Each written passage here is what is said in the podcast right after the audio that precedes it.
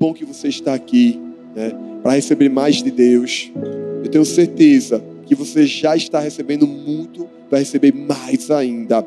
Eu também quero agradecer a você do campus online, né? Gente, eu amei essa célula aqui, célula UAI, lá de Minas Gerais, né? O pessoal de Medellín, uma terra de avivamento. Também o pessoal de uma cidade de Palmital. O pessoal tá com tudo aí do interior de São Paulo. Que bênção, né? Palmas, gente, que bênção. De Paulista para o mundo. Então, Pessoal do campus online, que bom ter vocês aqui conosco também, tá certo? ligadinho aqui, tá bom? Aí, ó, Zona Leste de São Paulo. Glória a Deus por isso. Amém. Mas deixa eu fazer uma pergunta a vocês. Pergunta muito importante. Quem aqui já se sentiu sozinho alguma vez na vida? Certo, certo. Quem aqui nunca se sentiu sozinho? Acho que essa matemática não está batendo. Mas tudo bem, eu entendo você. É verdade que em algum momento da nossa vida a gente vai se sentir sozinho. É ou não é? Não é verdade? Em algum momento a gente vai se sentir. Por mais que a gente esteja rodeado de pessoas, como aqui na igreja, veja que coisa linda. Mesmo assim, muitas vezes a gente se sente sozinho, abandonado, cabisbaixo. Parece que o mundo todo está girando e a gente está parado. Parece que todo mundo está vivendo, está feliz e a gente não está vivendo nada. Será que hoje você está vivendo dessa forma? E o pior é que quando a gente está assim solitário, a gente acaba se, se fechando mais ainda, se isolando mais ainda. Em vez de lutar e agir para sair dessa apatia, dessa solidão, a gente acaba ficando recluso se escondendo. Eu creio que não é por acaso que Deus te trouxe aqui, porque essa mensagem vai falar muito forte ao coração de algumas pessoas. Talvez você chegou aqui dessa forma, sentindo sozinho, solitário, e hoje você vai aprender a se equipar, a reagir de forma certa diante de momentos onde nós nos sentimos sozinhos. Essa mensagem vai nos mostrar que ainda que as pessoas esqueçam de nós, nos abandonem, existe alguém que nunca vai te abandonar, que é o nosso Senhor Jesus Cristo. Seremos equipados a enxergar o Senhor, apesar dos dias de solidão. Será que você está preparado para ter sua visão ampliada nessa noite? Eu entendo que a nossa vida é cheia de altos e baixos como uma montanha russa. Tem dias que parece que a gente não vai dar conta, é ou não é? Tem dias que parecem tão difíceis. A gente se sente cansado, sobrecarregado, sem esperança. Até colocamos a nossa fé em dúvida. Não é verdade? De fato, muitos de nós estamos enfrentando provas. E nessas provas, acabamos nos sentindo sozinhos como se não tivesse ninguém para nos amparar. Talvez você tenha chegado assim, dessa forma, hoje aqui. Mas eu tenho certeza que você vai sair de uma forma diferente. Ei, saiba que se você está passando por um momento difícil, você pode até duvidar da boa fé de algumas pessoas que vão querer ajudar você de má vontade, mas jamais duvide da presença de Deus na tua vida. Nos dias mais difíceis é necessário ainda ter ainda mais certeza de que Deus ouve tudo, que Ele vê o seu lado, que Ele está com você, que Ele está te amparando. Ei, eu sei bem disso, porque recentemente eu também passei por um momento difícil. Eu e minha esposa, nós temos um filho recém-nascido. Infelizmente, ele teve que ser internado. Foram 17 dias no hospital. Não é fácil. Muitas vezes, com certeza, a gente se sentiu só. Mas eu tinha certeza que Deus estava agindo. Não sei como, mas Ele estava agindo. Eu tinha certeza que aqueles momentos difíceis que a gente estava passando ia acabar. Doeu, foi longo, mas graças a Deus Deus curou o nosso filho e hoje nós estamos de posse de vitória. E se você chegou assim dessa forma, não se esqueça que Deus está agindo. Deus está trabalhando, como a gente já cantou aqui. De alguma forma ou de outra, Ele está fazendo a parte dele. Mas você tem que crer que Deus está agindo. Sabe por quê? Porque Deus é onipresente. Ele está em vários lugares ao mesmo tempo. Deus está ouvindo o que você está passando. Ele sabe o que você está sentindo. Você pode estar no meio da tempestade ou no sol, Deus vai estar com você. Pode ser no dia de alegria ou de tristeza, Ele vai estar com você. Você pode estar angustiado, Ele também vai estar com você. Ele ouve tudo, Ele vê tudo. Deus nunca te abandona. Nunca, nunca. Ele caminha contigo. Cada esquina que você dobra, Ele está ao teu lado, nas tuas dores, nas alegrias. A gente precisa ter essa certeza no nosso coração. Saber que Deus, Jesus está sempre ao nosso lado. Ei, essa certeza tem que ser igual a que Jesus tinha. Sabe quando Jesus estava sofrendo lá na cruz do Calvário, sendo crucificado, torturado? O que, é que Jesus falou para o seu pai? Pai, perdoa-lhes, pois eles não sabem o que fazem. Jesus estava falando com seu pai. Agora, alguém que tinha dúvida da presença de Deus ia falar? Não. Ele tinha certeza que Deus ia ouvir ele, tinha certeza que Deus estava ao seu lado. Ei, o que é que está te impedindo de ter essa mesma certeza, essa mesma fé? Deus está ao seu lado. Você não pode esquecer disso. Não deixe que a incredulidade roube de você o prazer e a alegria de saber que Deus está presente na tua vida. Salmos 88, verso 13 diz assim: Mas eu, Senhor, a te clamo por socorro. Já de manhã minha oração chega à tua presença. Ei, Deus ouve tudo, Ele vê tudo, Ele nunca te abandona.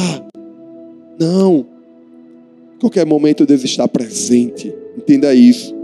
Nesse exato momento, se você está sofrendo, Deus está presente.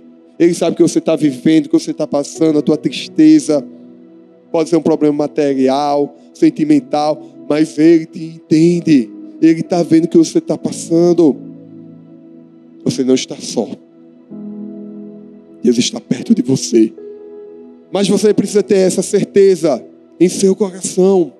Você precisa ter essa clareza na sua vida. Que Deus, Ele nunca vai te abandonar. Por isso, nessa noite, eu quero compartilhar com você três lições, no qual nós vamos ter a certeza de que a gente não está sozinho, que Deus sempre vai estar ao nosso lado. Você está disposto a aprender? Quem aqui está disposto a aprender? Amém? Então vamos lá. Primeira lição: confie mesmo sem ver. Eclesiastes capítulo 11, verso 5 diz assim: Assim como você não conhece o caminho do vento, nem sabe como se formam os ossos no ventre da mulher grávida, assim também não entende as obras de Deus, que faz todas as coisas. O rei Salomão, ele escreveu esse versículo. E ele é uma pessoa extremamente indicada para dar pista do agir de Deus. Que o agir de Deus nem sempre é visto e compreendido pelo homem pode ser um homem mais sábio do mundo, como Salomão, mas muitas vezes a gente não entende como Deus vai agir. Mas o texto diz que Deus faz, Ele age em todas as coisas. Ei, Deus sempre está agindo nas coisas, porém nem sempre esse agir de Deus é visível aos nossos olhos. A forma de Deus agir nunca foi previsível. Nunca. Nunca foi previsível. O homem não pode entender o agir de Deus com sua mente e o seu raciocínio. Não. Porque a operação de Deus vai muito além do nosso entendimento. Na Bíblia, a gente, se a gente começar a ler, a gente vai reparar que a ação de Deus na vida das pessoas nunca é padronizada. A gente não vê Deus lidando com as pessoas da mesma forma. Para cada pessoa ele tem um agir individual. Cada pessoa ele tem uma, uma forma de lidar, um carinho, uma criatividade diferente. O agir de Deus é personalizado para, vi, para cada vida. Deixa eu falar algo para você. Se o agir de Deus na sua vida hoje é o silêncio, celebre. Se o agir de Deus hoje é uma palavra profética, celebre. Se o agir de Deus hoje é uma cura, também celebre. Porque Deus tem um agir diferente para cada pessoa. Até nas guerras, nas batalhas, a gente vê que Deus, ele tem uma forma de livrar o seu povo, ele tem uma forma é, diferente para cada situação, mesmo que os resultados sejam semelhantes, mas ele não faz da mesma forma. O que, é que a gente conclui com isso? Que mesmo quando a vontade de Deus é livrar o seu povo das mãos do inimigo, a forma dele fazer é um mistério. E é um mistério. Mesmo que a gente saiba que Deus, Ele quer fazer, a gente não sabe como é que Ele vai fazer. E aí entra outra situação. Sabe qual é? A gente tem que parar de ficar cobrando satisfação de Deus. Sabe aquela pessoa que está toda hora, Deus, quando é que o Senhor vai fazer? Deus, quando é que isso vai acontecer na minha vida? Deus está agindo. Enquanto Deus está trabalhando, você cuidado que você pode estar atrapalhando. Deus está agindo, está fazendo as coisas, mas você só fica reclamando. Deixa Deus trabalhar. Deus está trabalhando no silêncio. Sabe qual é a nossa parte? É crer e esperar. Será que você tem paciência para crer e esperar? Deus está fazendo a parte dele. Há muitas pessoas cobrando Deus uma explicação para o que não entendem. Mas o nosso Pai Celestial nunca, nunca nos prometeu que daria explicações. Ele nos prometeu que ele agiria, que ele faria, que ele ia fazer alguma coisa, mesmo que a gente não visse, ele estava fazendo. E qual é o nosso trabalho? É só confiar, é crer, é esperar. Ei, você precisa crer. Deixa eu te contar uma história. Certa vez, um homem de posses, ele estava lavando seu carro, usando uma escova muito especial. Sabe aquela escova que passa no carro, deixa o carro brilhando? E aí, quando ele estava lá no seu carro, limpando, passou uma menina. E a menina disse: Ah, meu pai também tem uma escova igualzinha a essa. Esse homem disse: Que bom, que legal. Realmente é uma escova muito boa. Então o homem perguntou para a menina: E qual é o carro do seu pai? E ela respondeu: Meu pai ainda não tem um carro, mas ele já comprou escova, porque ele crê que um dia ele vai ter. Será que você tem a fé dessa menina? Na verdade, a fé do pai dessa menina? Será que teu nível de fé hoje se assemelha ao nível de fé do pai dessa menina? Qual a escova que você precisa comprar antes de receber a bênção na tua vida?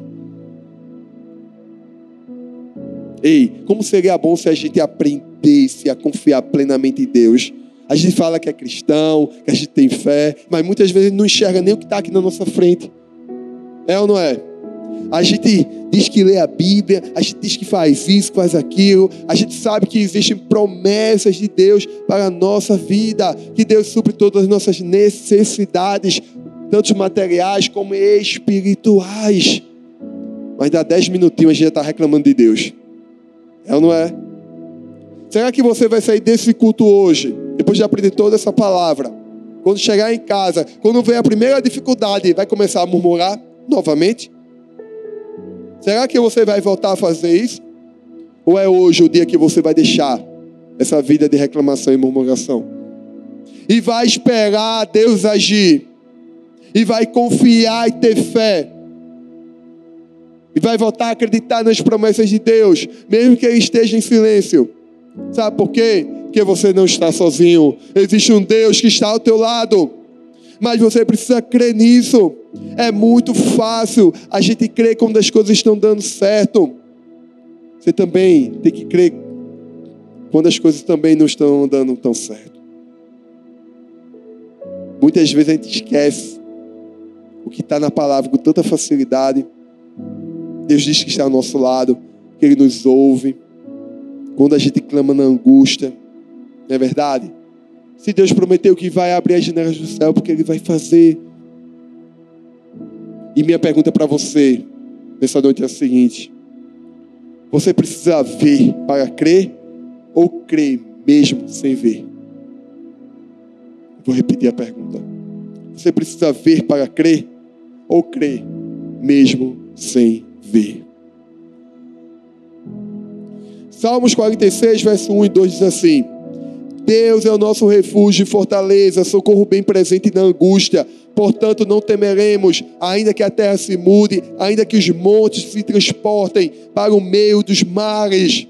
Ei, não tema, o Senhor é a nossa força. Quem é a pessoa que você mais confia? Ei, normalmente a pessoa que a gente mais confia é aquela que a gente conta aquela grande novidade, ou aquela coisa que a gente está passando, aquela dificuldade, ou conta um grande segredo. Será que essa pessoa é Deus? Será que você tem recorrido a Deus quando você está passando por dificuldades? Quando você tem algo para falar do seu coração? Será que você está buscando a presença de Deus para revelar aquilo que está dentro de você, no seu coração? Será que você hoje precisa fugir para algum lugar? Eu tenho um lugar para te indicar. Fuja para a presença de Deus. É o melhor refúgio que você pode ir. E deixa eu te contar, falar uma frase de um homem chamado Royden, que disse assim: Quando você não tem mais nada a não ser Deus, então pela primeira vez você se torna consciente de que Deus é suficiente. Amém. A segunda lição que a gente pode aprender nesta noite é a seguinte: entenda o propósito da zona de desconforto. Nós vamos falar sobre Jonas.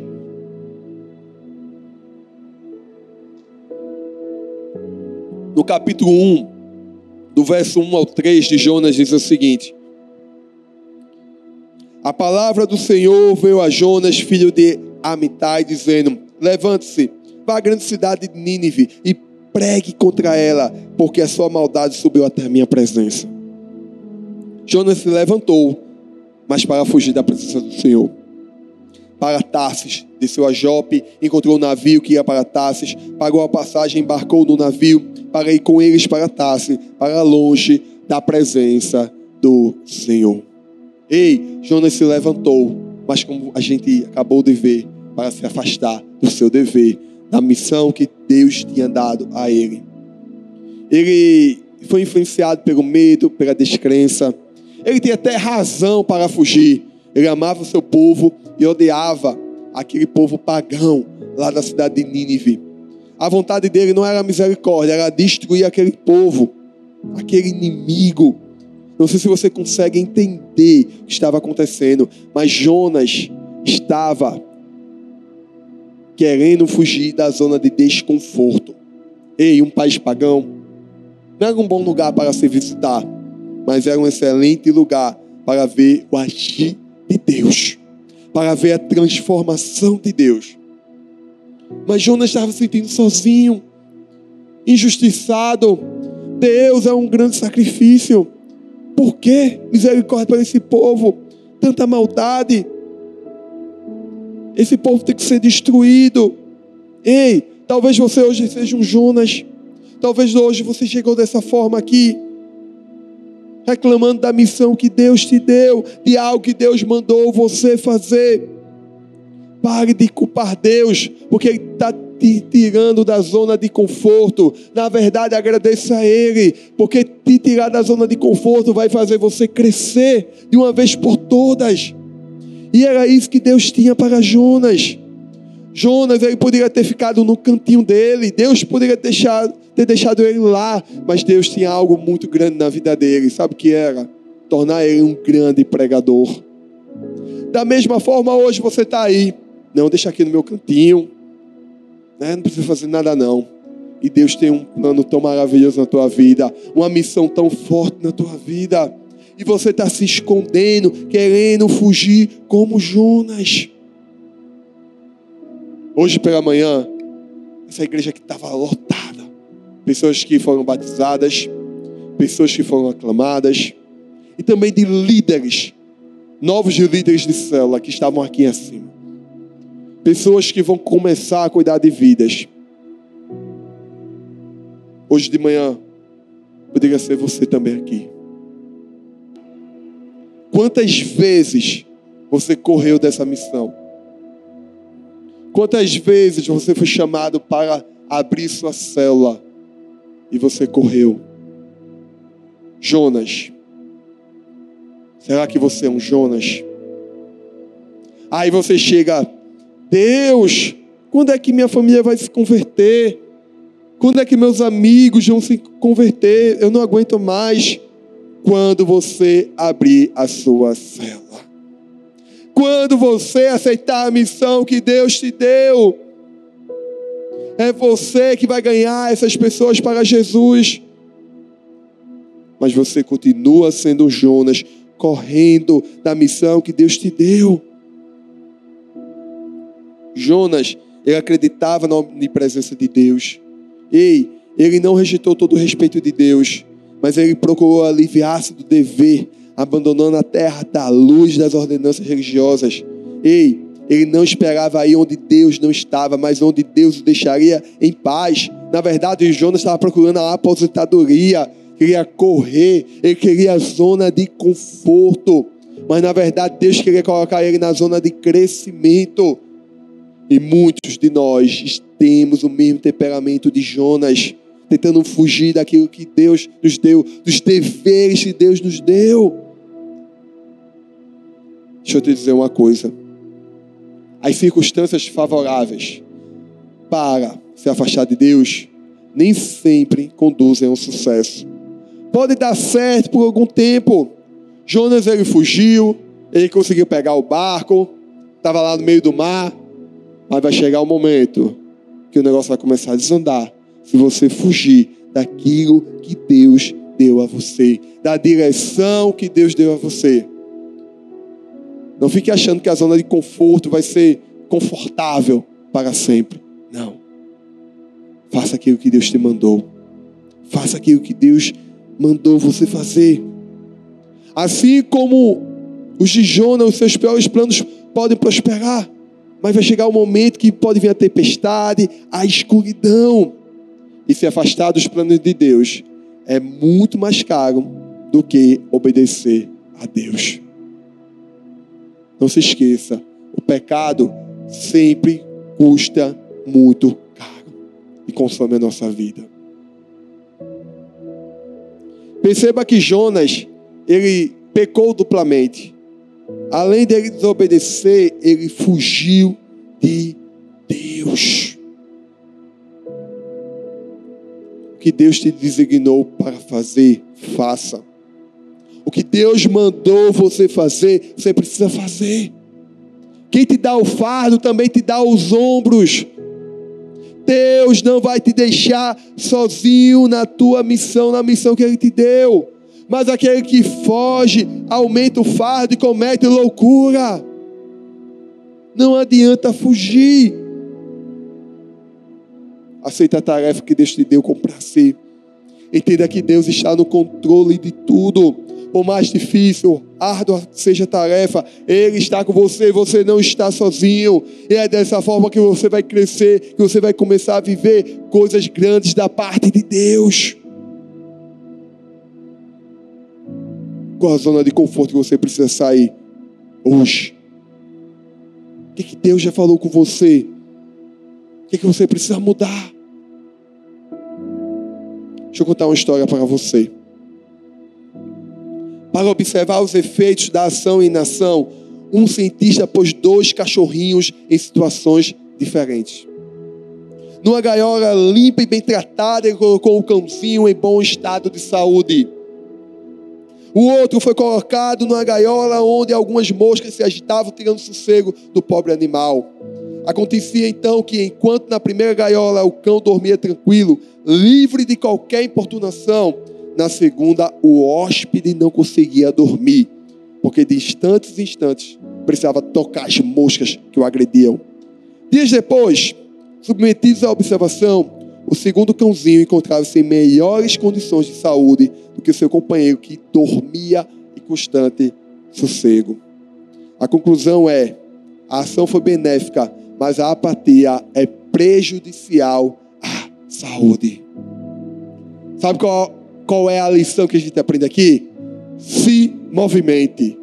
Saia da zona de conforto, porque enquanto você estiver nessa zona de conforto, você não vai viver aquilo que Deus quer na sua vida, você não vai viver os milagres e as maravilhas de Deus na sua vida. Será que você quer viver isso hoje? Será que tem gente aqui que quer viver as maravilhas de Deus na sua vida? Será que tem gente aqui? Se manifesta aí, diga amém, glória a Deus.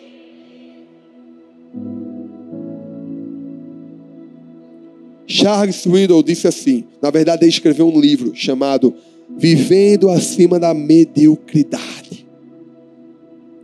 Nesse livro, ele mostra que existe um estilo de vida que a maioria de nós não vive, que está acima do estilo de vida adotado pela massa humana no mundo.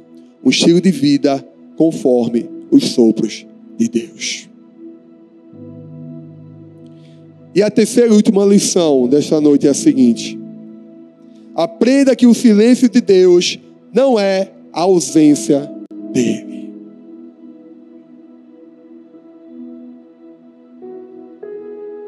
Romanos capítulo 8, versículo 28 diz assim: Sabemos que todas as coisas cooperam para o bem daqueles que amam a Deus, daqueles que são chamados segundo o seu propósito. Ei, até no silêncio de Deus coopera para o nosso bem. Não são para algumas coisas, são para todas as coisas. Deus se cala? Sim, Deus se cala. É ou não é? Tem uns momentos que Deus para de falar com a gente, não é? Não é verdade? A gente quer escutar e não vem nada. Tem momento que. Ei, você já passou por isso. Não me deixa sozinho aqui, não. É verdade? Meu Deus, a gente quer escutar Deus. Deus traz uma resposta e nada. Nada. Ei, Deus tem o tempo dele para falar. Paciência. Eu sei que o mundo de hoje, tudo né, a gente quer rápido, né? Imediato. Tudo a gente não, é para ontem. Aí você quer tratar Deus da mesma forma, olha. Que ousado. A gente precisa se alegrar, contemplar o silêncio de Deus na nossa vida. E hoje Deus quer devolver isso para nós. Essa alegria de aprender, mesmo que Deus não fale nada. E quando Deus se cala, na verdade Ele está falando, Ele está falando assim: filho, espera Espera, filho, eu estou trabalhando. Porque existe um tempo certo de Deus falar conosco. E enquanto Ele não fala, a gente está aprendendo. Lembrando de tudo que Deus já falou conosco. Colocando em prática aquilo que Ele já falou conosco. Sabe, um professor, quando ele está dando uma aula, ele fala ou não fala? Mas no momento que você está fazendo a prova, o professor fica como? Calado. Você consegue compreender? Você está entendendo que Deus está falando com você? Ei, mesmo sem saber a razão do silêncio, o tempo quando Deus se cala é um tempo para a gente usar a nossa fé. É ela que vai nos sustentar quando a gente não consegue escutar a Deus. Crê que Deus está trabalhando, que Ele está agindo nas nossas vidas, mesmo calado. Entenda também que Deus, quando Ele se cala, não significa que Ele não está fazendo nada, que Ele te abandonou, que Ele não se interessa mais por você. Mas existe uma coisa também importante que eu preciso falar nessa noite. Às vezes, Deus fala de formas diferentes. Às vezes Deus está falando de uma outra forma e você não está entendendo, você não está ouvindo. Ei, quando não ouvimos a voz de Deus, é porque Ele deve estar falando de uma forma diferente. Talvez você hoje esteja querendo escutar a Deus, escutar a Deus. E eu tenho um segredo para te contar. Eu tenho um segredo. Sabe onde você vai escutar a voz de Deus? Sabe aonde? Na Bíblia Sagrada. Agora deixa eu fazer uma pergunta. Vou olhar bem para você, tá bom? Você não pode mentir para mim. Na verdade é para Deus. Você está lendo a Bíblia todo dia?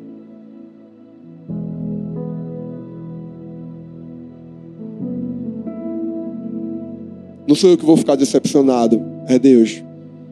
Você está lendo e meditando a palavra de Deus todos os dias? Que está faltando você ler a Bíblia? Pastor, eu não tenho tempo. E quem tem tempo hoje? Quem tem tempo? É ou não é? Pastor, eu tenho filhos. Eu também tenho. Eu tenho isso, eu tenho aquilo. Todo mundo tem. É porque não é prioridade para você. Não é falta de tempo, é falta de prioridade. Aí você quer escutar Deus. Deus te dá a Bíblia. E agradeça a Deus, porque tem países que você não pode ter uma Bíblia, nem uma página. As pessoas rasgam páginas. Mas você pode ter uma até no teu celular, pode ter uma em casa. E você não valoriza isso. Você não valoriza. Ah, pastor, eu estou esperando aquela irmã do Cocó trazer uma revelação para mim. Amém. Mas pare de, de procurar um guru espiritual. Vá procurar a Bíblia. Vá procurar a palavra de Deus. Ela está disponível para você todos os dias. Te aguardando. Não deixe acumular poeira. Não. Medite na palavra do Senhor. E além disso, às vezes Deus está falando sim, mas a gente que não quer escutar. Sabe quando a mãe da gente dizia, menino, vai lavar os pratos? E a gente fingia que não escutava? Muitas vezes Deus está te dando uma orientação e você está fingindo que não está escutando. Deus está falando com você e você, ó, está se esquivando. Porque você não quer aceitar a direção de Deus, você está ignorando a palavra de Deus para a tua vida. Não faça isso faça isso. Aquilo que a gente precisa, nem sempre, nem sempre é aquilo que a gente quer. Porque a vontade de Deus é soberana sobre a nossa vida. Amém? Você poderia ficar de pé, por favor?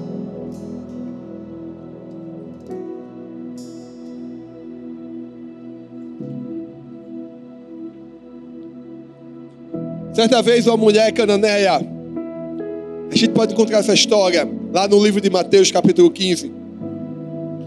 Essa mulher ouviu falar de Jesus e foi até ele. Chegando perto de Jesus, ela disse: Senhor, filho de Davi, tem misericórdia de mim. A minha filha está endemoniada. Cura a minha filha, ela está sofrendo muito. Sabe o que Jesus fez? Ficou em silêncio. Aquela mulher ela poderia ter desistido. Ela poderia ter murmurado. Ela poderia ter ido embora.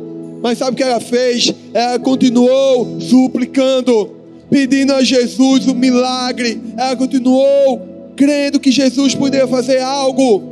Sabe o que aconteceu? O pedido daquela mulher foi atendido. O silêncio de Jesus foi um grande teste de fé para aquela mulher mesmo com o silêncio de Jesus, ela continuou crendo, ela não desistiu. silêncio de Deus não é o afastamento dele, muitas vezes é testando a nossa fé. A sua fé pode estar sendo testada por Deus no silêncio. E aí fica a pergunta: nesse teste você vai ser aprovado ou reprovado? Hoje você vai ser aprovado ou reprovado no silêncio de Deus. Ei, Ele quer falar conosco sempre, mas a gente precisa estar atento à Sua voz. Deus quer ter um relacionamento contigo, mas não deixe que nada impeça que Ele fale com você. Ei, o silêncio de Deus é melhor do que muitas palavras de homens. Então, entenda o seguinte: aprenda que mesmo no silêncio, Deus ele está trabalhando. Ele está trabalhando a seu favor, porque Ele não esquece de você, Ele não te abandona, Ele sempre está cuidando de nós. E se hoje você chegou aqui se sentindo sozinho, eu quero que você vá embora daqui, mas aprendendo uma lição. Confie, mesmo sem ver. Entenda o propósito da zona de desconforto e aprenda que o silêncio de Deus não é a ausência dele. Ei, você não está sozinho. Deus está com você.